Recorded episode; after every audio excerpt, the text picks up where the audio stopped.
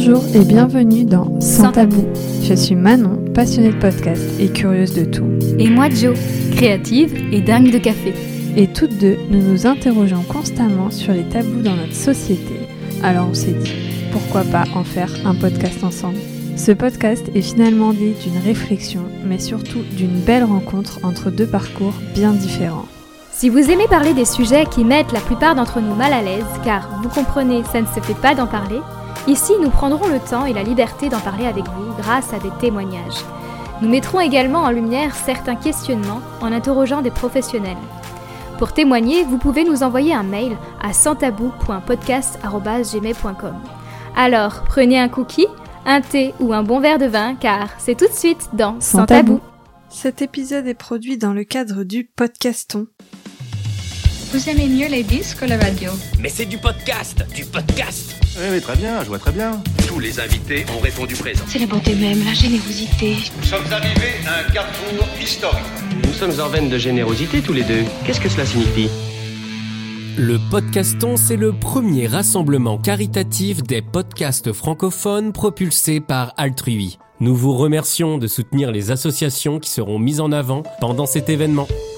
Pour cet épisode, j'ai choisi de vous parler de cancer du sein et de soutenir l'association Ruban Rose. Si vous souhaitez faire avancer la recherche pour ce cancer, faire avancer la prévention et la communication autour de ce cancer, il y a plusieurs choses à faire. Déjà, vous pouvez soutenir l'association Ruban Rose en allant sur leur site internet www.cancerdussein.org. Vous pouvez y faire un don, parler d'elle autour de vous, notamment en partageant cet épisode. Et puis si vous voulez soutenir l'organisation du podcaston pour qu'il ait lieu aussi l'année prochaine, rendez-vous sur leur site www.podcaston.org pour découvrir les autres podcasts, les autres associations soutenues et faire des promesses de dons. Pour vous parler quand même de l'épisode du jour, c'est Myriam, une soignante soignée qui vient raconter son parcours avec son cancer du sein. Elle l'appelle le cancer classique, celui qui se soigne bien, et pourtant le chemin n'est pas tout rose quand même, ça reste un long chemin difficile à traverser. Aujourd'hui, Myriam est en rémission, elle va bien, mais elle a plein de messages à faire passer. Je sais que son histoire ne représente pas tous les cancers, mais j'espère que cette histoire pleine de positifs vous apportera quand même du soutien dans votre combat. Je vous laisse écouter l'épisode et je vous retrouve après pour d'autres informations encore importantes. Bonjour Myriam Bonjour Manon Comment tu vas? Eh bien, après cette petite journée euh, fort sympathique et à courir, eh bien, je suis ravie de, de te voir tout simplement. Ça va bien, ça va, ça va. On va passer une petite heure posée, on va pas courir. non, c'est très bien. Est-ce que tu peux m'expliquer pourquoi tu as accepté de venir euh, parler sur le podcast de ton histoire? Alors, euh, moi, c'est quelque chose qui me tient à cœur, cette histoire euh, de maladie. de maladie, bon, qui est un cancer du sein, je vais le nommer, parce que c'est quelque chose justement que dont on ne parle pas beaucoup. On ne parle pas de la maladie, on parle beaucoup de prévention, on parle beaucoup, ouais, c'est de mammographie, puis encore, je trouve qu'on n'en parle pas des masses. Et euh, en fait, euh, on n'entend pas la parole des personnes qui sont malades, tout simplement. Et moi, j'ai la chance, entre guillemets, d'être une soignante et je suis soignée. Et peut-être que en ça aussi, ça m'a bien poussé, euh, je pense, à témoigner aujourd'hui, parce que, voilà, au moins pour donner la parole aux autres. Voilà, au moins pour ça. Et puis leur dire qu'il faut ouvrir les portes et tout ça. Enfin, plein de choses à, à faire qu'on n'ose peut-être pas forcément faire quand on est malade. Hmm.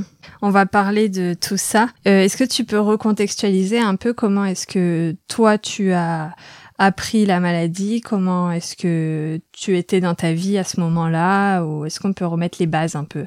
Oui, bien sûr. Donc en fait, euh, je suis infirmière et je travaille en pédiatrie, néonatologie et urgence pédiatrique. Et je suis aussi praticienne en hypnose. Voilà, pour faire euh, mon parcours professionnel avec évidemment, comme pour beaucoup, euh, ces trois dernières années avec Covid, euh, des choses qui n'étaient pas forcément agréables, difficiles, euh, avec des conditions de travail, voilà, difficiles vraiment. Et puis, ben, comme beaucoup de femmes, mais pas assez encore, eh bien, c'était le moment de la petite mammographie de dépistage, et j'y suis allée. Voilà, j'ai pris mon rendez-vous, j'y suis allée curieusement avec une légère appréhension en me disant je sais pas il y a un truc qui va pas pourquoi alors que je n'avais rien senti du tout et c'est là qu'on m'a annoncé en décembre 2021 que j'avais un cancer du sein donc à droite. Voilà. Et ça m'est enchaîné ensuite sur tout un parcours, forcément. Est-ce que tu connaissais euh, les, les, un peu les méthodes euh, d'autodétection, autopalpation, des choses comme ça Et autre question, tu verras, j'adore faire ça, poser plein de questions en même temps. Est-ce que tu avais un, un suivi peut-être euh, gynéco, sage-femme ou autre qui faisait un peu les, des palpations peut-être tous les ans ou pas du tout? Alors moi je suis suivie tous les ans pour des problèmes divers, divers et variés. Euh, et puis, je suis suivie en tant que femme, tout simplement, enfin, femme qui décide d'être suivie, parce que ça, je mm. pense que c'est pareil, c'est pas forcément quelque chose euh, de général. Donc, euh, moi, je faisais toujours attention euh, avec l'autopalpation, tout ça. Et curieusement, quand même, je n'avais rien senti. Pourtant, il y avait quand même matière à sentir à ce moment-là. Et je n'avais rien senti du tout. Et puis, bah, sinon, j'avais mon suivi tous les ans. Donc, euh, obligatoirement, enfin, j'étais, euh, voilà, de ce côté-là, euh, gynécologiquement parlant, au niveau des seins et tout ça, j'étais bien suivi. Et heureusement. Ouais. Est-ce que tu peux expliquer un peu, si tu sais, l'autopalpation, comment on fait Là, on peut pas faire de gestes parce que les gens ne verront pas, mais moi j'ai envie de dire aux dames, aux femmes et aux hommes aussi, hein, parce que je pense aussi à eux, hein, même s'ils sont peu nombreux concernés par cette maladie, euh, moi j'ai envie de dire apprenez à, à, connaître votre corps et à tout simplement à vous palper. Il n'y a pas forcément. Alors bien sûr, il y a, on peut aller voir sur certaines euh, dans certains dans certains groupes tout ça où ils expliquent ce que c'est que l'autopalpation. D'ailleurs sur YouTube il y a des très très bons tutos. Et moi je conseille à toutes euh, aux jeunes femmes comme aux plus anciennes de d'aller voir et puis de se le faire systématiquement au moins une fois par mois parce que c'est important voilà de vraiment de connaître son corps, ça c'est hyper important. Et puis euh, de connaître ses seins, eh ben ça l'est aussi. Et si on est en couple, eh ben moi j'ai envie de dire, euh, eh ben voilà quoi, monsieur ou madame, peu importe, hein, eh bien euh, chacun peut y aller de, de, de, sa main et de voir euh, comment ça se passe sur la poitrine de l'autre, tout simplement. Et ça c'est hmm. vraiment très important, voilà. Et du plus jeune âge, j'ai envie de dire. Parce que c'est ça aussi. Oui, ça touche pas parce que le, la mammographie, je crois qu'elle est euh, instaurée à partir de 50 ans, il me semble, si je me trompe pas. Euh, oui, et même 55 des fois. Enfin, ça dépend des voilà. Et jusqu'à 75 ans, parce que même après 75 ans, elle est pas systématique. Elle est pas, enfin, elle est pas, elle passe plus dans la prévention, si tu veux. Et donc. Euh, D'accord. Et 50 ans, c'est c'est trop tard presque. Ouais. Bien sûr que moi, je suis une vieille dame entre guillemets. C'est-à-dire que je rentre dans ces clous-là. Donc j'ai 57 ans, je vais pas le cacher, mais je rentre dans ces clous-là. Donc en fait, il n'y a pas de problème, quoi. J'ai accès à toutes ces choses. Mais en fait, c'est vrai que pour les jeunes femmes, à partir du moment où euh, les, les, les, jeunes filles, elles ont leurs règles, etc., il y a toute cette éducation à la santé, j'ai envie de dire, et même à la sexualité, euh, qui font mm. que ça conditionne un peu son avenir, en quelque sorte, son avenir euh, de santé, enfin, dans son état de santé. Et maintenant, on, peut remarquer quand même dans les chiffres qu'il y a de plus en plus de très jeunes femmes euh, qui sont atteintes de, de, cancer du sein et qui ceux-là sont vraiment pas sympas du tout. Un cancer, c'est pas sympa, mais alors là, chez les jeunes femmes, c'est encore pire. Et c'est vraiment quelque chose d'incisif, de, de, enfin, et qui conduit euh, malheureusement euh, assez souvent vers, vers la mort. Et, et ça, c'est c'est non, quoi. Et maintenant, et c'est pour mm. ça que l'éducation à la santé, c'est hyper important chez, chez les jeunes filles et chez les, même chez les jeunes hommes, hein. Ouais. Moi, je fais tout le monde dans le même panier, hein. Euh, adolescent, on apprend comment on est, comment on est fait, comment on fonctionne et comment on prend soin de soi. Et ça, c'est hyper important. C'est pour ça que je suis là hmm. aussi. non, mais c'est mon cheval de bataille, j'ai envie de dire. ouais, c'est trop bien. Est-ce que toi, tu avais des, des prédispositions un peu? Est-ce que parce que je sais que on dit parce que je sais pas si c'est vrai, mais je sais qu'on dit que ça, c'est génétique ou ça peut être génétique ou alors qu'il il peut y avoir un, un gène qui fait qu'on on peut avoir le cancer à répétition ou je ne sais quoi. Je, je me suis pas du tout euh, renseignée plus que ça sur le sujet, mais est-ce que toi tu avais ça? Et est-ce que tu peux expliquer euh, les, ces prédispositions? Alors par rapport aux prédispositions, il existe un gène effectivement, je ne saurais plus te dire le nom parce que je m'en souviens pas, hmm. mais il existe un gène effectivement. Donc par exemple si euh, si dans une famille, euh, il y a la maman, la grand-mère qui ont des cancers du sein, et si ce gène a été euh, déterminé, euh, c'est un, type précis hein, de, de, cancer. Moi, c'est un cancer hormonodépendant. Ça peut être familial, mais je veux dire, il n'y a pas forcément quelque chose de génétique. Mais dans ces dans ces prédispositions-là, donc il y a ce fameux gène, et c'est vrai que quand il est détecté chez certaines femmes qui sont atteintes, effectivement, euh, toutes les toutes les jeunes filles euh, derrière, enfin les filles quoi, hein, de, cette personne-là sont effectivement testées pour voir effectivement comment on peut, euh, enfin au niveau de la prévention tout ça. C'est un peu ce qui est arrivé, il me semble, c'est toute réserve que je pas de bêtises, de Madame d'Angelina Jolie, c'est-à-dire que elle aussi dans son cursus de, de, santé, en fait dans sa famille, il y avait ce problème-là, et elle, elle avait ce gène-là. Donc c'est vrai qu'après c'est quelque chose qui est vraiment ça, c'est vraiment important. Et ce qui est bien maintenant, c'est que effectivement, on le connaît ce gène. Donc ça, c'est mm. quand même super. Après, euh, dans les prédispositions, par exemple, moi, dans ma famille, aucun cancer du sein. Je veux dire, voilà. Alors, évidemment, ça a interpellé beaucoup mes filles qui, qui ont euh, une trentaine d'années toutes les deux. Et elles m'ont dit, bah oui, mais est-ce que, voilà, euh, bon. J'ai dit, non, si vous vous faites suivre normalement tous les ans, il n'y a aucun problème, quoi. Enfin, voilà, vous serez, mm. bon, vous serez, voilà, les, la prévention sera faite il n'y aura aucun problème.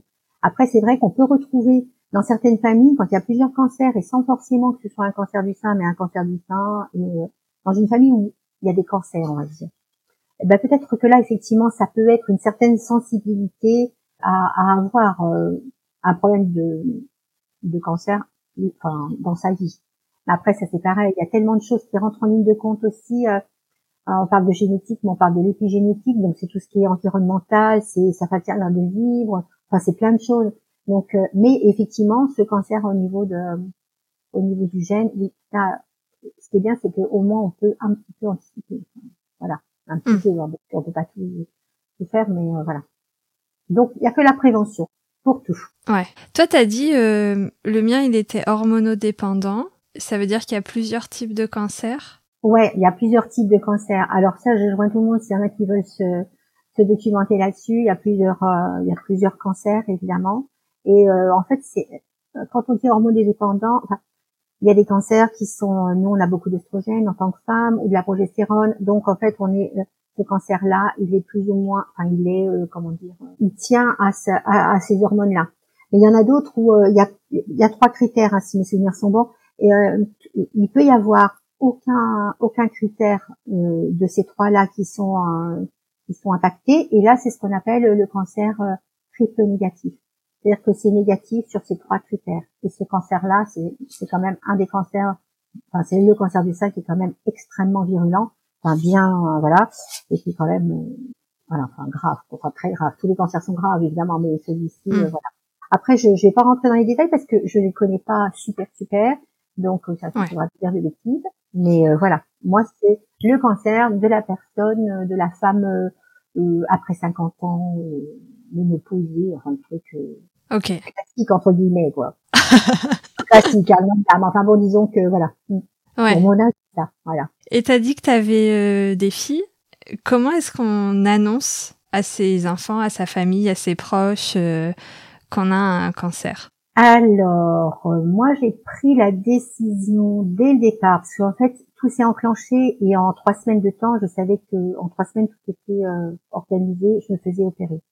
Et euh, donc c'est vrai que j'ai eu cette chance-là. C'est pas toujours le cas pour des personnes, d'autres personnes, parce que le, le, parcours de soins est parfois euh, très long. Mm. Moi, j'ai eu cette chance-là, effectivement. Bon, voilà, je, je, remercie toutes les personnes qui se sont occupées de moi.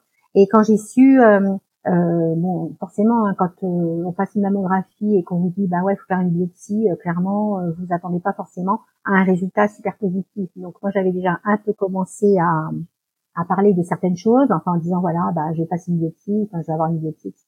Donc quand j'ai eu le résultat, moi j'ai pris le parti pour moi de, de n'en parler qu'à mes enfants.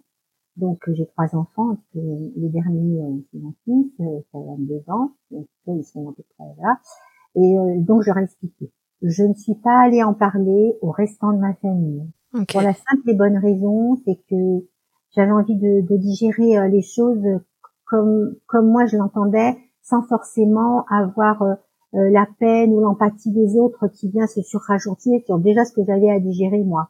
Hmm. J'ai annoncé plus tard à, ma famille, voilà, ce que j'avais. Et j'étais déjà opérée à ce moment-là. Ok. C'est compliqué d'annoncer parce que je pense que quand en plus ce sont ses enfants, quelque part on va les protéger, alors que la personne à protéger c'est plutôt soi dans un premier temps forcément, mais en fait mm. on veut les protéger. Alors on veut pas trop en dire, puis en même temps euh, euh, voiler, enfin se voiler la face et ne pas retranscrire correctement la vérité, c'est pas une bonne chose non plus.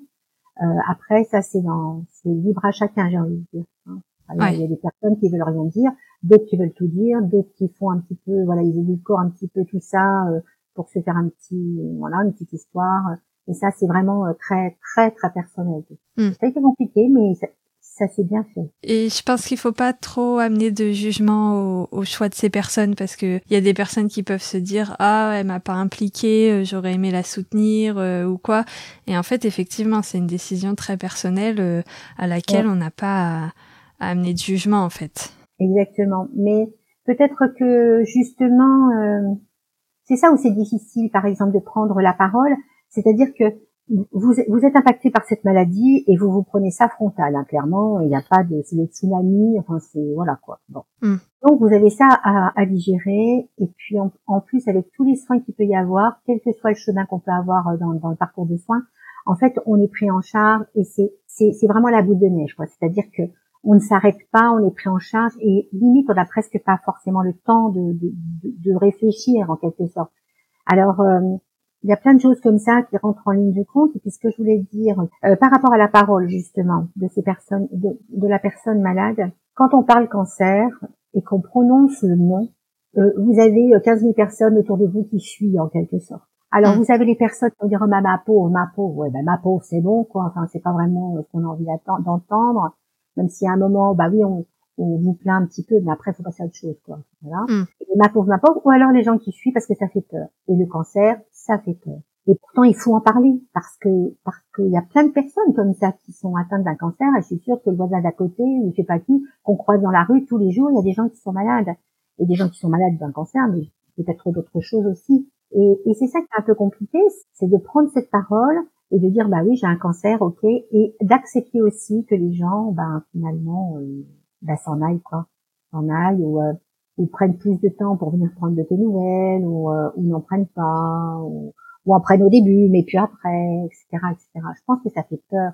C'est pas que c'est- moi je me dis toujours c'est pas contagieux pourtant, mais ça fiche la trouille quoi clairement. Hein. Ouais. on, on a toujours peur d'être impacté et c'est vrai. On ne sait jamais de Mm. quoi demain est fait. C'est vrai, c'est c'est juste. Mais c'est voilà. Et puis le cancer, bah oui, c'est ça. On, on voit tellement euh, tous ces gens, euh, euh, bah, bah, voilà, hein, qui ont perdu leurs euh, leurs cheveux ou, ou les gens qu'on, enfin, qui sont qu'on voit bien qu'ils ils sont pas en forme, et- etc. Et c'est vrai que bah, ça aussi, ça fait peur Mm. parce que euh, obligatoirement, euh, on est en quelque sorte, ça, ça, ça fait un effet miroir hein, en quelque sorte. Hein, donc euh, c'est compliqué à. Alors après, je, je comprends, hein, mais des fois c'est pas facile. Donc voilà, donc Ouais. euh, chacun ses raisons. Et bon. Est-ce qu'on peut revenir du coup sur ton parcours de soins où tu as dit que ça avait duré trois semaines, que tout s'était enchaîné très vite? Est-ce que tu peux donner un peu les, les étapes et comment et pourquoi ça s'est enchaîné si vite? Ça a commencé par la mammographie. Forcément, il y avait quelque chose. On m'a dit que c'était tout petit. Je me suis dit chouette. Enfin, entre guillemets, évidemment, mais je me suis dit bon, bah, tant mieux. La biopsie a eu lieu deux jours plus tard. Et c'est marrant parce que c'était que des jeudis. Enfin, je dis c'est marrant, on s'entend, mais euh, c'était Ouais. que des jeudis. Donc le jeudi, la biopsie. Le jeudi suivant, les résultats. Pas bon, évidemment.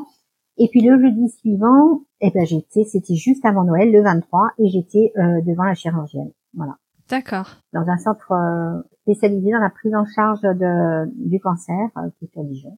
C'était vraiment très très bien.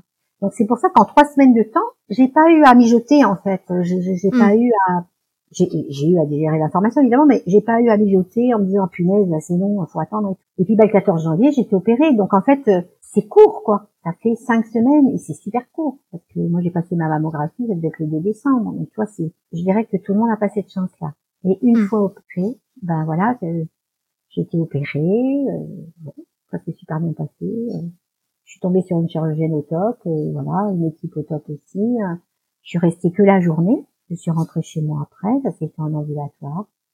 Pour l'anecdote, euh, moi qui accompagnais euh, les dames euh, qui se faisaient opérer du sein euh, en- avec l'hypnose, eh ben je me suis préparée moi-même euh, en amont pour pour arriver au top le jour J. Voilà, donc c'était assez paradoxal aussi, ça pour moi. Et, et puis bah après, vous avez ce stop là comme ça, c'est-à-dire vous êtes opéré et vous avez la visite de contrôle en quelque sorte environ trois mois, un mois, trois, trois mois, trois semaines à un mois après. Alors vous avez juste un petit peu les visites des infirmières qui viennent vous faire votre pansement, mais comme vous êtes fatigué, que vous pouvez pas forcément sortir, hein, moi j'avais pas très mal, donc en fait c'était relativement confortable pour moi. Bon là, là, vous commencez à sentir un peu le, la solitude entre guillemets, et c'est là qu'on commence aussi un petit peu à, à mijoter euh, et à réfléchir, etc. Et après, ça s'est enchaîné encore pour la nuit. Ok. Alors, j'avoue que moi, de, de mon image à moi, j'avais l'impression que c'était beaucoup plus long, les traitements, qu'il y avait de la chimio, etc.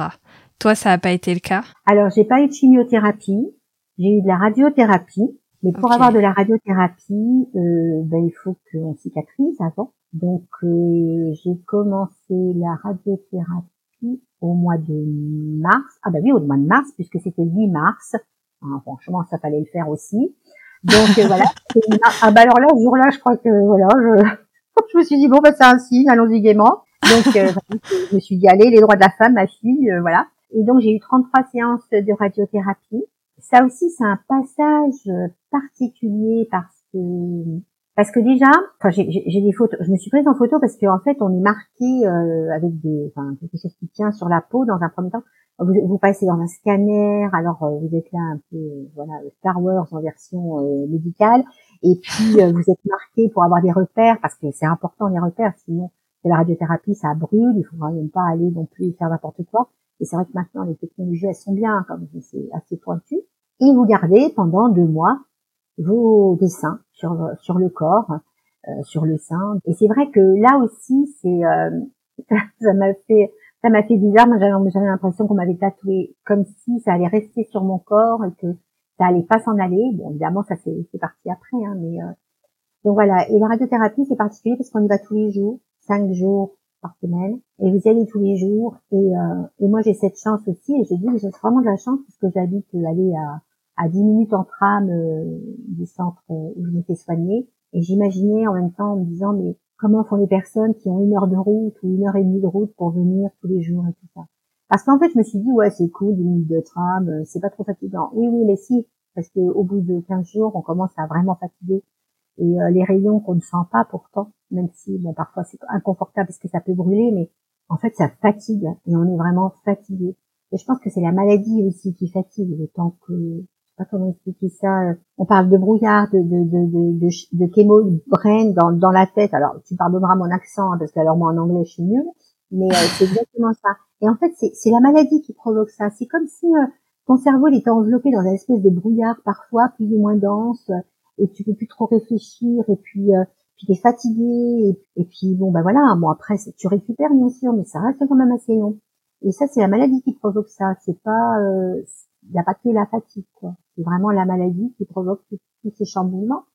Donc voilà, donc effectivement, ben voilà, j'ai commencé à être fatiguée, hein, voilà, bon, bah c'est tout, ça a duré, quand, ben oui, un mois et demi, quoi.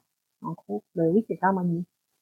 Ok. Donc voilà, avec mon petit, euh, avec mon petit dessin, enfin mon gros dessin, et euh, comment, et cette, euh, cette machine, et tu es enfermé dans une salle. euh, Ça aussi, je pense que ça peut impressionner. Moi, ça m'a impressionné au début. Bon, après, c'est passé, mais mais c'est impressionnant. On est tout seul. Une fois qu'ils ont euh, remis les comment les repères en route, bien comme il fallait et tout, on est tout seul après parce que c'est tout euh, plomb, enfin plombé, enfin comme on appelle ça. Faut pas que les rayons euh, s'en aillent, diffusent et tout ça. hein, donc euh, c'est c'est assez impressionnant aussi. Ça. Mais bon, ça s'est fait aussi. Et puis après j'ai continué aussi, mais sans chimio. J'ai eu cette chance. Ok. Donc finalement, euh, ça s'arrête pas à l'opération, quoi. Il faut, il Non. faut que ça dure encore euh, un bon bout de temps. Oui. Et c'est un peu au long cours. Alors euh, euh, donc euh, voilà. Bon bah après. Euh, puis entre temps, vous avez aussi la, la votre la kinésithérapie parce que votre bras était quand même mis à mal, donc il faut pouvoir euh, bouger euh, son épaule, travailler la cicatrice. Donc là, c'est encore des douleurs encore différentes. Et puis vous avez tous les jours pendant 30, enfin moi 33 fois, le bras en l'air et l'épaule qui est déjà fatiguée et qui a mal, et vous avez ce bras-là comme ça tout le temps en l'air et que vous arrivez à peine à redescendre après parce que euh, vous êtes toujours dans ce dans ce même mouvement répétitif et euh, avec déjà cette douleur qui existe et cette euh, cette limite de mouvement quoi en fait. Donc ça aussi ça vient aussi interférer dans dans dans, dans la fatigue, dans le fait de se remettre peut-être euh, plus vite, je sais pas. Hein, euh, et pourtant la kiné, moi j'en ai eu tout de suite. Euh, j'avais anticipé avec ma kiné, donc en fait euh, j'ai pu euh, faire plein de mouvements, euh, choses qu'on m'avait pas dit de faire. euh, on m'a dit je vais bouger votre bras, mais c'est tout quoi.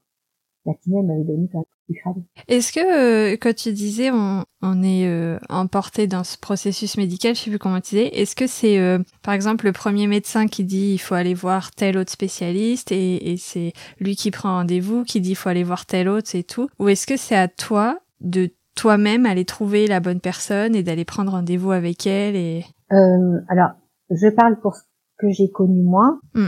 En fait, moi, j'ai jamais pris aucun rendez-vous.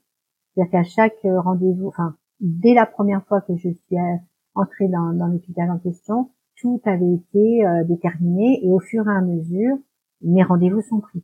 Pour te donner un exemple, quand j'ai terminé euh, la radiothérapie, j'avais déjà mon rendez-vous qui va avoir lieu fin mars. Je l'avais déjà. Ok. C'est-à-dire que je- il était déjà euh, prévu, etc.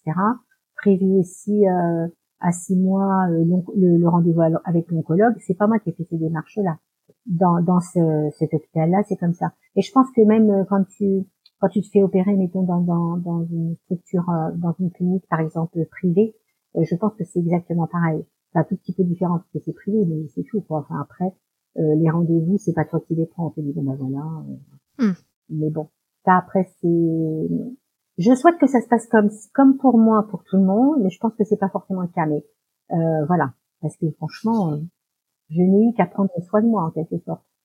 C'est c'est déjà euh, une bonne chose à faire. ah ouais.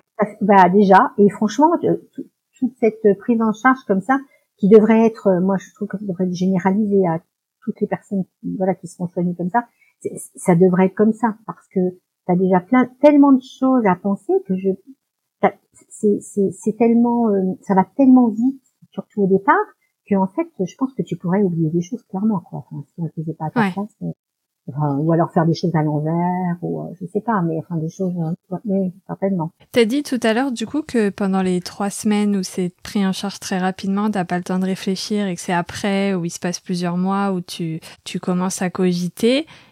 Qu'est-ce que tu cogites à ce moment-là? Bah, je pense que je pense que vient la, la question euh, punaise. J'espère que je vais m'en sortir. Alors on sait pertinemment, enfin en ce qui me concerne, évidemment c'est un cancer qui quand même se soigne plutôt bien, euh, donc avec énormément de chances de survie à 5 ans. Parce qu'on parle de survie à 5 ans quand même, on parle pas de voilà. Hmm. Donc si au-delà de 5 ans j'ai pas fait de récidive, chose comme ça, je serais considérée comme guérie. Pour l'instant, je suis en rémission. Ok. En fait, il y a, y a- y a cette, euh, je sais pas comment expliquer ça. C'est-à-dire que vient ces questions, elles sont pas, en plus, faut avoir, enfin, elles viennent pas forcément franchement parce que c'est quelque chose qui fait peur. Et puis en même temps, tu te dis ouais non mais c'est bon quoi. Tu sais pas ce que ça va donner dans un mois, deux mois, trois mois, un an, euh, cinq ans. Tu sais pas. Tu sais pas si tu seras là. Hmm. Tu sais pas. euh, Il y, a, y a- il y a plein de choses comme ça euh, et, et c'est hyper déroutant hein, parce qu'en fait, euh, tu, tu anticipes, tu anticipes sur euh, sur ton avenir et euh, et tu sais pas si tu seras vivante. Et là, c'est quand même un sacré coup euh, derrière, enfin voilà, derrière la tête hein, quand même parce que c'est quelque chose qu'il faut quand même euh, intégrer. Hmm. Et même encore maintenant, j'ai beau me dire que je suis en rémission, que je vais bien. Bon, j'ai encore des douleurs qui résiduelles, mais bon, on m'a pris en charge pour ça aussi, et c'est parfait. Mais malgré tout, j'ai toujours cette espèce d'épée Damoclès qui dit, euh, bah oui, mais bon, euh, t'es à l'abri de rien. Même si tout a été fait pour que tu ailles bien, et je vais bien. Il n'y a pas de problème là-dessus. Mais il y a toujours ce, cette petite, euh, cette petite chose là euh, qui tourne dans ta tête euh, et euh, qui de temps en temps te rappelle à l'ordre en disant ouais mais ouais ça ça le fait pour quand tu quand tu, tu peux organiser des choses tu sais des fois d'une année à l'autre euh, des choses comme ça et tu te dis ouais mais peut-être que voilà Ok. donc tu poses la question et euh, tu poses la question aussi euh, il y a plein de choses qui sont mises en cause même dans, dans ton caractère moi je dis toujours il y a un avant il y en a il y a un après mais c'est vrai je veux dire le caractère il change. Et moi je me suis dit bah non mais c'est terminé quoi. Je, je suis quelqu'un de- d'extrêmement gentil et, et, euh, c'est vrai je sais pas forcément dire non. Euh, là je vais pas dire non tout le temps évidemment parce que mon caractère est tel qu'il est mais bon peut-être que je serai moins sympa certaines fois. Je sais pas je dis ça je trouve que je le ferai même pas hein, parce que bon voilà je suis pas sûre d'en être capable mais ou c'est comme de m'exprimer par exemple tu vois aujourd'hui avec toi je pense que c'est même si j'ai fait toujours plein de choses et que voilà même même participer à un certain nombre de choses j'étais pas forcément très à l'aise que maintenant j'ai dit non mais attends ma fille euh, vu par où t'es passée c'est bon hein, tu peux y aller hein. enfin voilà quoi tu risques rien en fait Ça, ça, Mm. ça, ça, ça, ça donne, ça, moi, ça m'a donné de la force par rapport à ça. Donc, Ok. euh, ouais, il y a des choses qui changent. euh, Bon, il y a des choses où on dit, ouais, bah c'est bon, hein, c'est pas grave, hein. Voilà. Peut-être que ça aurait pris des, il y a des choses où on, aurait pu dire, ouais, ça te prend, euh, ça, aurait pu prendre des proportions pas possibles. Bon, moi, je suis pas trop comme ça, mais c'est vrai quand même malgré tout. Et voilà, oui, bah c'est bon, quoi. hein. Oui, bon. Après ce que je viens de vivre, euh, voilà, c'est bon. Ouais. Et puis on relativise peut-être un peu plus, c'est possible. Mais enfin, ça c'est moi. Après, euh, tu vois, c'est c'est vraiment une réaction assez euh, intime ça, parce que bon, euh, tout le monde n'est pas pareil. quoi. J'avais vu une émission de, de Faustine Bollard là euh, sur la 2 le un début d'après-midi où c'était des femmes qui venaient témoigner de l'après-cancer où elle disait en fait euh, on est tellement pris en charge rapidement etc et tout s'enchaîne que quand ça s'arrête bah euh, on sait plus quoi faire euh, et il y en a qui tombent en dépression de bah maintenant qu'est-ce que je fais quoi? Tu comprends du coup ce mécanisme un peu? Oui. Et justement, et c'est pour ça aussi, euh, peut-être que je discute aussi avec toi aujourd'hui, parce que c'est vrai que moi en tant que, que soignante, il y avait des, des choses qui m'avaient déjà interpellée par rapport à ce, ce problème de, de maladie et de après. Mais en fait, c'est ça, c'est que on est coucouné en quelque sorte, euh, voilà, ça s'enchaîne, etc., etc. Et peut-être que la chose qui pêche le plus euh, par rapport à la prise en charge, c'est justement euh, le après. Qu'est-ce qui, qu'est-ce qui va se passer? Alors, il y a des toutes les associations, euh, elles sont toutes extraordinaires euh, et on peut vraiment, euh, si on va chercher l'information, si on va se renseigner, si on, ose parler à son médecin, on, on va avoir les réponses et on va se prendre en charge. Moi, c'est ce que j'ai fait. En fait, après tout ce bazar et après avoir commencé l'hormonothérapie, moi j'ai fait un programme à Dijon, c'est génial. Il y a un programme PEPS, ça s'appelle PEPS, c'est fantastique, c'est fait pour les personnes qui sont en cours de traitement pour un cancer ou après leur cancer. Et en fait, c'est dix semaines de sport entre guillemets intensif, mais adapté. Et là, ça te met une pêche d'en faire. Et là, t'es pris aussi un peu en charge quand même, même si t'en baves tous les jours, mais c'est pas grave. Et le médecin qui te dit, ah mais euh, on vous lâche pas tant que vous nous avez pas fait un petit programme, que vous n'allez pas nous dire que vous allez peut-être faire telle activité ou tel sport, ou peut-être euh, tel, euh, je sais pas, peut-être que vous allez euh, marcher avec des copines, ou euh, faire euh, de l'activité physique adaptée, ou rentrer dans une association pour faire autre chose. Mais on veut que vous, vous, vous- vous- c'est un peu comme les gens quand ils préparent leur, leur retraite, ils disent oh bah, j'aurai bien le temps d'y penser. Bah non, parce qu'en fait du jour au lendemain, effectivement, vous avez cette euh, c'est une espèce de frontière que vous passez. Vous êtes euh, pas guéri, mais vous êtes euh, pas vraiment malade, et que maintenant c'est à vous de vous prendre en charge. Et si on le prépare pas, même en le préparant, c'est quand même compliqué. Mais euh, quand on le prépare pas, j'imagine que, j'imagine bien, c'est les dames, euh, enfin ou les messieurs d'ailleurs, effectivement, on a une espèce de petite euh, de baisse de de morale. Alors, je peux comprendre que ça puisse aller jusqu'à la dépression, effectivement. C'est euh, c'est un état euh, particulier. Et au fur et à mesure, on grimpe les marches et, euh, et petit à petit, euh, voilà, on reprend. Et si on a la chance de reprendre son travail aussi assez rapidement, je pense que ça peut aider aussi. Et là aussi, ça pêche encore un peu par rapport à la reprise du travail. Je pense que ça se fait, hein, il n'y a pas de problème, mais comme on reprend parfois euh, à temps partiel, thérapeutique, tout ça, ben, je peux comprendre que pour les employeurs, ça soit difficile d'intégrer une, un ou une de leurs employés dans, dans, dans très peu de temps de travail pour qu'au fur et à mesure, une fois qu'il a le pied à l'étrier, ben, il puisse aller de plus en plus loin et récupérer son temps plein, quoi.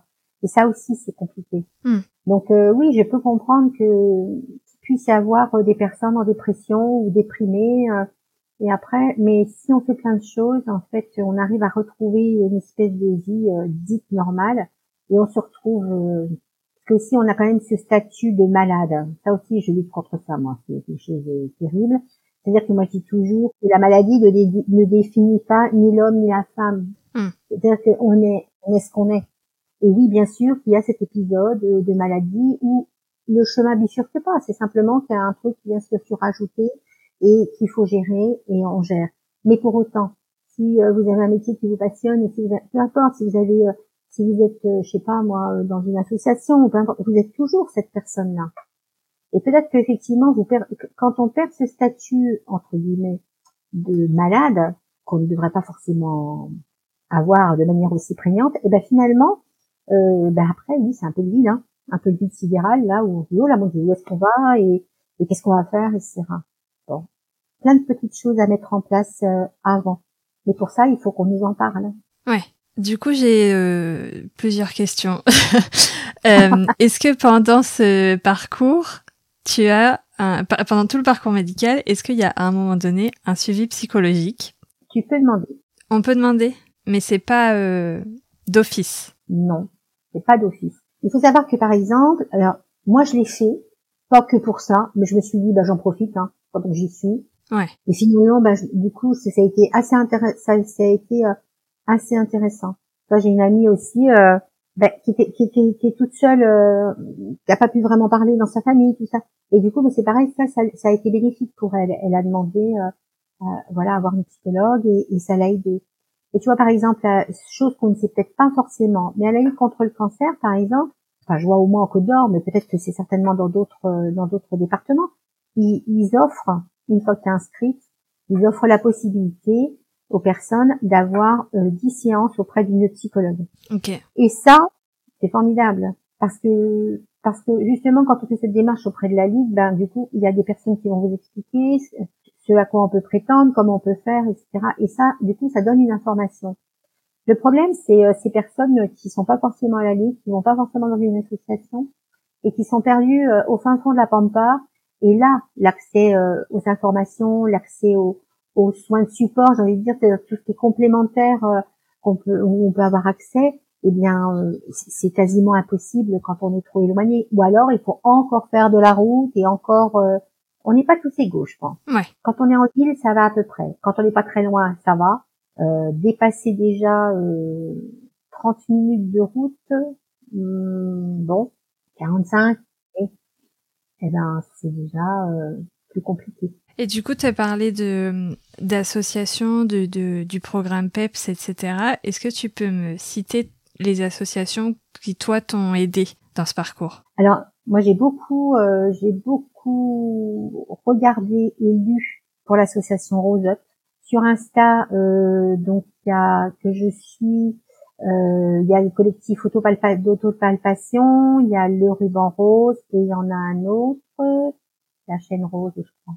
En fait, quand on prend comme ça, euh, ça, ça, donne des informations et puis des fois c'est un peu décalé, enfin parce que c'est abordé d'une autre façon. Et je trouve que c'est mm. bien parce qu'en fait euh, ça désacralise un peu tout ça, ça, euh, enfin ça apporte quand même énormément d'informations. Et puis sur place, moi j'ai beaucoup que, que je connaissais avant, euh, comme association, c'est euh, avec la Deuche Rose et c'est euh, de, enfin, c'est une association qui fait beaucoup pour pour les femmes qui ont un cancer du sein ou qui en ont eu un et qui font beaucoup dans la prévention, enfin beaucoup beaucoup d'informations, beaucoup d'événements, etc. Et c'est extrêmement intéressant ce qu'elles font parce que parce que je pense que pour les personnes c'est c'est quand même très important d'avoir ne serait-ce que de discuter cinq minutes avec une personne mm. qui justement a ces informations-là. Parce que ça, ça permet, euh, ça enclenche, euh, ça enclenche le désir d'aller chercher autre chose, quoi. Et puis mm. sinon, eh ben, Carpe Diem à Dijon, parce que cette association-là, euh, eh ben, elle offre la possibilité euh, de faire de l'activité physique adaptée, de l'aquagym. Moi, je fais partie d'un atelier d'écriture aussi, euh, de la marche, de la danse. Je n'avais jamais dansé en ligne à part le Madison au mariage, tu vois. Et eh ben là, c'est eh ben c'est fantastique. Hein. Tu, tu tricotes avec les pieds, mais c'est pas grave. Mais tu vois, tu passes du temps. Non seulement ça fait de l'activité physique, parce qu'on sait que l'activité physique, ça diminue quand même de 50% les risques de récidive, ce qui est quand même énorme. Ouais. Mais en plus, tu passes du bon temps avec des gens, euh, voilà, qui rigolent.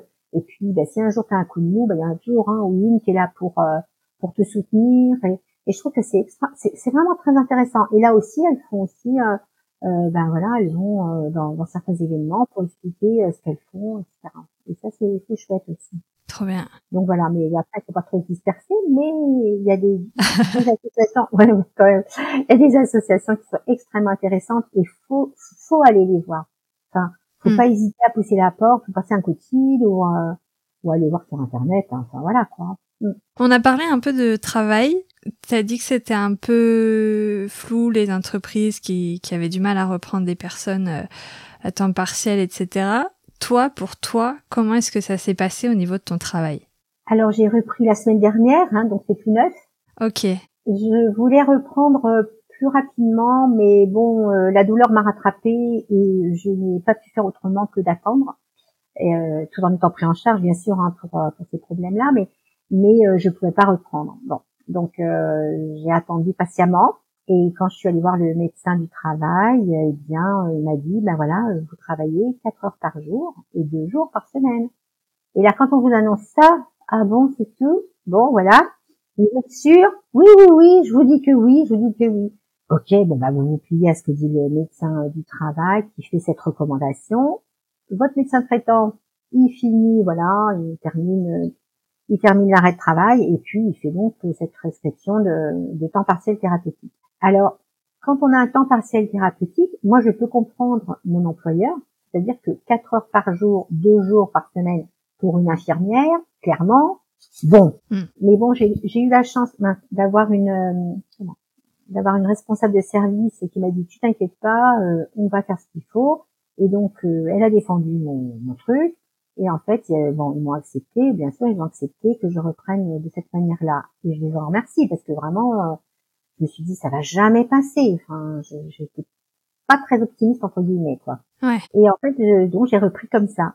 Et ben heureusement qu'il m'a mis que deux jours par semaine et quatre heures par jour parce que j'étais épuisée et je me suis dit ouais mais quand même oui oui effectivement alors que je me sentais hyper en forme et tout euh, ouais j'avais récupéré ma tête tout était à peu près en ordre là-dedans bon je me suis dit ouais c'est trop bien ah bah oui mais oui hum, bah c'était tout voilà voilà donc en fait oui effectivement c'est extrêmement important que les, les, les employeurs puissent être euh, sensible à ça.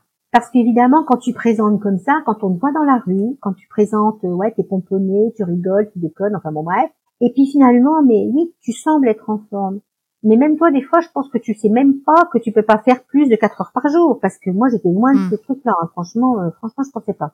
Et c'est vrai que on- on- le corps a tellement été mis à mal que en fait, euh, cette réserve d'énergie, ben, elle est là, mais elle est toute petite. Alors nous, on est hyper contents, c'est sûr. Hein, tu vas faire une heure d'a- d'aquagym, une heure d'a- d'activité physique adaptée, euh, limite, euh, ouais, je suis trop forte, balèze et tout. Oui, non, mais non, non, non, oui, oui, c'est bien, mais c'est pas si fort que ça. Et du coup, tu te dis, mon Dieu, quatre heures et je, je tiens, mais ouais, c'était trop. Enfin, j'ai j'ai pas fait la sieste en rentrant, mais bon, j'y étais presque quand même. Et Mm. donc là, je reprends ce week-end parce que je travaille demain et après-demain, quatre heures hein, le matin. Donc, euh, eh bien, on verra. Voilà, parce que ben, je sais pas, mais sûrement que ça ira, mais voilà. euh. Donc oui, il faut Ouais. vraiment prendre du temps. Il faut que chaque personne se dise que si ça a été prescrit comme ça, c'est que c'est nécessaire, et que à contrario pour les employeurs, vraiment être sensible à ça. Je pense que c'est vraiment c'est parce que même si tu travailles pas beaucoup, t'apportes toujours ta petite pierre à l'édifice et tu fais quand même du travail. Et moi, j'ai des amis que j'ai rencontrés euh, bah, dans, dans tout ce parcours de soins, hein, euh, qui sont des amis maintenant, et elles ont, elles ont, elles ont fait ce même, euh, ce même constat. Et euh, c'est pareil, on sortait du programme PEPS plus fort que nous, il y en avait pas. Oui, bah oui, mais on est redescendu vite fait quand même parce que. Et c'était compliqué. Et elles ont eu du mal aussi. Donc moi, quand j'ai repris, euh, quand j'ai repris vendredi, donc elles m'ont souhaité euh, voilà euh, plein de choses et euh, elles m'ont dit vas-y, euh, t'es la meilleure, machin. Oui, oui, bah non. Mais quand même, c'était sympa de reprendre. Donc on verra au fur et à mesure. Faut prendre son temps. Il faut pas culpabiliser. Ouais. Parce que ça, on culpabilise beaucoup. Parce qu'en fait, on est tellement pris en charge et tout ça. Alors déjà, quand on est malade, je pense que voilà, on a cette image un peu euh, de malade justement, ou un peu pour la société entre guillemets. Et puis, ben, vous reprenez, on reprend le boulot et, et on reprend pas le boulot entièrement et, et ça fait un peu boulet quoi entre guillemets. Et c'est pour ça que ça aussi c'est important dans l'information. Il n'y a pas que pour les gens malades, il y a pour les pour tous tous- les gens qui sont là présents dans, dans, dans la vie des gens quoi. Donc les employeurs entre autres. Hmm. Et ça c'est important de, de qu'ils soient sensibilisés à ça. Mais il y en a beaucoup hein, quand même, hein, faut pas dire.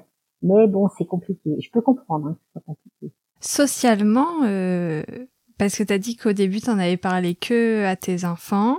Socialement, comment est-ce que ça se manifeste? Est-ce qu'il y a des différences avec avant la maladie ou pas? Est-ce que pendant le parcours de la maladie, les gens sont euh, un peu maladroits, ils peuvent dire des choses qui blessent ou pas? Ou voilà, comment socialement ça se passe? Bon, moi j'ai fini quand même par lâcher euh, l'information euh, mois de février quand même, hein, parce que alors là ma mère m'en a voulu bien sûr, bon, c'était pas. Elle me dit ouais, quand même, tu en as pas parlé. euh, mais dans la famille, il faut en parler, tout ça. Bon, bah moi, je voulais pas. Bon, elle a très bien compris pourquoi j'en avais pas parlé, c'est évident.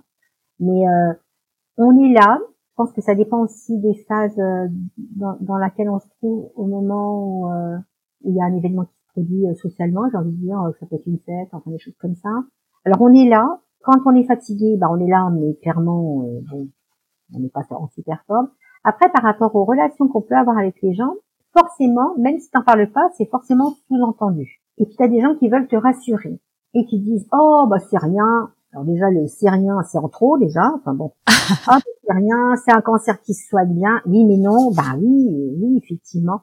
Ah puis ou alors euh, oh ben on t'a pas enlevé tout le sein, bah c'est que c'était pas si grave que ça. Alors euh, moi j'ai envie de dire bah tiens je te le donne et puis tu me donnes le tien comme ça comme moi bah tu verras ce que c'est. Enfin, y a- y a- c'est c'est pas méchant, c'est juste que en fait ils veulent nous rassurer et, et peut-être se rassurer eux-mêmes aussi. Mm. Il y a des réflexions comme ça qui, qui sont euh, ou alors tu t'en tires bien. Alors celle-là je l'aime bien aussi, je t'avoue. Tu t'en tires bien quand même. C'est sûr, bien sûr que je m'en tire bien, bien sûr. Oui, c'est vrai. Vu de ma fenêtre, je m'en tire plutôt pas mal. Alors qu'on me le dise de cette manière-là, ben non. Mais c'est c'est un peu quand même euh, des fois euh, si on prend pas avec du recul, ça dépend dans quel moment on se trouve quoi. Hein, parce que Ouais. faut vraiment prendre ça avec du recul et se dire ouais bon bah c'est bon, il a pas voulu euh, ou elle a pas voulu être désagréable, désobligeante je sais pas quoi. C'est juste que voilà c'est voilà. De toute façon les gens ont dit cancer, euh, tout de suite ça y est, hein, c'est euh, on a droit à tout. Hein. C'est- terrible quand même. Hein. Est-ce que tu as des conseils pour euh, justement aborder ça avec ses proches du côté euh, pas malade et aborder ça avec quelqu'un de malade? Est-ce que tu as des conseils pour remplacer ces phrases euh, qu'il faut pas dire? Bah, il y a bien le dicton qui dit qu'il faut tourner sept fois sa langue dans sa bouche. Et ça, je pense que ça marche pas. Pas avec tout le monde, toujours.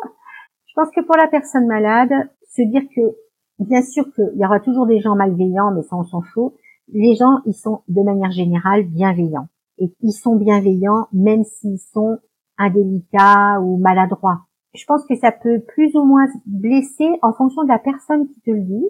Et puis après, ben, malheureusement, il n'y a pas de, il a pas de généralité. Je pense que pour la personne malade, la- le seul truc à dire, c'est que faut penser à soi, se recentrer sur soi, et même si des fois ça te donne un bon coup euh, de, ouais, enfin, t'as pas envie d'entendre ce qu'ils disent parce que vraiment c'est, c'est, c'est, enfin, c'est maladroit plus que tout, quoi. Et puis toi, tu sais que t'en chies tous les jours euh, euh, avec les traitements, les machins et tout ça, et que à contrario on te dit bah c'est pas si grave que ça. C'est vrai que t'as du mal à prendre du recul, mais c'est vrai que c'est important de le faire. Ça, c'est clair, c'est important de le faire. Et puis au fur et à mesure, euh, c'est pas qu'on s'habitue, mais euh, je pense qu'on, voilà, c'est ça, on, on laisse de côté un peu toutes ces phrases particulières. Pour les autres personnes, mais j'ai envie de dire, pensez, est-ce que vous avez envie, vous, qu'on vous dise des choses si désagréables ou si maladroites? Comment vous, vous le prendriez? Parce qu'en fait, euh, même si c'est pas intentionnel, des fois on peut réfléchir un peu, tu vois, euh, Hmm. pas forcément, euh, voilà, on, est, on, peut- on a le droit de, de, de réfléchir et de se dire, bah oui, punaise, bah moi finalement j'aurais peut-être pas aimé qu'on me dise ça. Et c'est un peu ça aussi euh, dans notre société où on est quand même déjà très centré sur soi-même. Alors c'est peut-être compliqué euh, pour toutes les pour toutes les personnes euh, de considérer euh, la personne qui est en face, bah, finalement peut-être qu'elle est malade, mais elle n'est pas que malade et que ben, des fois faut faire attention à ce qu'on dit. Comme dans la vie euh, naturelle au quotidien, peu importe, on fait attention Ouais. à ce qu'on dit. Parfois on peut être en colère et les mots dépassent hein, la pensée. Mais, mais là, il n'y a pas de colère, c'est juste euh, de la maladresse, quoi. Et, et, et, et franchement, il y a des fois, euh, waouh, quoi. hein. Il y en a qui ont quand même euh, du potentiel. Hein. C'est, euh, c'est un peu dommage. Juste faire attention, mais c'est faire attention dans la vie courante, faire attention à l'autre, tout simplement. Mm. Euh, quand on est en colère, bien sûr, tu as le droit de péter les plombs un jour parce que parce que tu es en colère après quelqu'un et que je dis pas que c'est hyper euh, efficace euh, au final, mais enfin bon, ça fait du bien sur le moment, on va dire. mais là, non, non, parce que ça fait du mal, en fait. Ouais. Ça fait du mal. C'est ça qui est, qui est embêtant. Quoi. Et puis, euh, c'est ce que j'ai dit tout à l'heure. Oui, on est malade, c'est vrai. Et oui, on a des traitements, c'est vrai. Ils sont lourds. Et puis, euh, puis voilà. Et puis peut-être que ça va durer euh, après, comme nous, par exemple l'hormonothérapie, eh ben ça va durer encore 5 ans, peut-être 10 ans. Et pour autant, est-ce qu'on me renverra toujours cette image de femme qui a un cancer du sein? Parce qu'on est, je, par exemple, je, moi je dis toujours que je ne suis pas que ça, mais je suis une femme avant tout. Hmm. Et je suis une femme, euh, voilà, avec ses compétences, ses expertises, sa vie, ses, ses, ses enfants, ses petits-enfants, euh, ses activités, euh, ses hobbies. euh, Enfin voilà quoi. Ça aussi, je pense que les gens, il y, a, y a beaucoup de travail là-dessus. Hmm. À se dire que la maladie, elle est là, il faut vivre avec, mais qu'on n'est pas que ça. Bon, une heure, c'est beaucoup trop court. J'aurais encore mille questions, mais euh, est-ce qu'il y a une question que j'ai pas posée, un sujet que tu voulais aborder, que j'ai pas abordé, ou est-ce qu'il y a quelque chose, t'as envie de dire un mot de la fin ou... Ben moi, le mot de la fin, j'ai envie de dire euh, à toutes les femmes et tous les hommes qui sont qui ont cette maladie, mais pour les autres maladies, c'est pareil, hein, c'est aller chercher l'information. Aucune question n'est stupide, aucune question. Toutes les questions, elles sont bonnes. Si vous avez une question, mais posez-la. Euh, Je veux dire, les médecins, ils sont là pour nous répondre, ils sont là pour nous informer. Et on peut pas avoir comme ça, euh, comme le petit piou dans son lit, euh, attendre l'information euh, tout de suite comme ça, pouf. Non, il faut le faire parce que parce que tout le monde a cette force-là. Il faut poser des questions. Il faut, on a mal, et ben, faut pas nier cette douleur. Moi, j'ai plein de copines, bah oui, j'ai mal et tout ça, mais je dis, mais bon sang, pourquoi vous ne l'avez pas dit? Il faut le dire parce que il y a des choses qui sont en place en France. On a cette chance-là, même si euh, le système de santé c'est le bazar en ce moment. On a cette chance-là, et il y a des portes qui peuvent s'ouvrir comme ça pour vraiment apporter quelque chose de bien précis pour la personne, adapté, etc. Et il y a ce qu'il faut. Mais le médecin ou, euh, le psychologue ou je sais pas qui, l'interlocuteur que vous avez, il va pas le deviner. Donc il faut prendre la parole, il faut dire les choses. Et puis euh, j'ai envie de dire, il faut des gens comme toi aussi pour pouvoir témoigner. Il faut pas avoir peur, il faut le faire. Voilà. Et je, on en sort certainement très enrichi, très fort. Et euh, c'est quelque chose, euh, c'est une expérience qu'on n'aimerait pas vivre évidemment. Mais justement, il faut prendre euh, ce qu'il y a de positif là-dedans pour euh, pour rebondir. Alors bien sûr, hein, ça peut être long, plus ou moins long avec certaines personnes. Mais surtout, parler, poser des questions, taper aux portes. Et même si vous passez pour une personne pénible, eh ben, on s'en fiche parce que les choses, elles sont là. Il faut poser ces questions et voilà. Et il faut vivre. C'est un peu difficile parfois, mais ça fait rien. On est toutes des personnes formidables et, euh, et on n'est pas que malades. Voilà. Ça aussi, euh, ouais. Ça aussi quand même, ouais. Ça sera le titre de l'épisode, on n'est pas que malade. Ouais, on n'est pas que malade, c'est ça. Exactement. C'est vrai. Est-ce que toi, t'as un sujet tabou? Alors là, tu me poses une colle, parce que d'emblée, comme ça, je dirais que non. Après, moi, j'ai toujours euh, répondu, enfin, non, moi, je, je, non, non, bah non, je crois pas, enfin, j'en sais rien. Bah non, je me suis jamais posé la question, j'ai jamais, j'ai toujours répondu, non, je m'intéresse à plein de trucs, non, je crois pas. Trop bien. Pas de tabou. Au contraire, c'est ça qui est bien. Quand on n'en a pas, on peut aussi, il euh, n'y a pas de frein, donc on peut avancer. Trop bien. Merci beaucoup Myriam. Ah bah avec plaisir Manon, c'était vraiment super, merci beaucoup. Merci d'avoir écouté l'épisode jusqu'ici, j'espère qu'il vous a plu. Si vous avez encore quelques secondes, j'ai deux trois petites choses à vous dire. Vous pouvez retrouver les notes de l'épisode avec les liens vers les références citées sur le blog du podcast www.santabou-podcast.com 100 tabou-podcast.com. Vous pouvez aussi retrouver Myriam sur Instagram et Facebook sous le nom Myriam BFC et sur LinkedIn sous le nom Myriam Salé. Pour continuer de soutenir le podcast, n'oubliez pas d'en parler autour de vous tout le temps, de mettre des notes, des commentaires sur vos applis et bien sûr d'être encore et toujours au rendez-vous tous les 15 jours. On se retrouve aussi sur Instagram sous le pseudo at positivestudio.podcasting et sur LinkedIn sur la page Sans Tabou. Je vous dis à bientôt pour un nouvel épisode et en attendant, prenez soin de vous.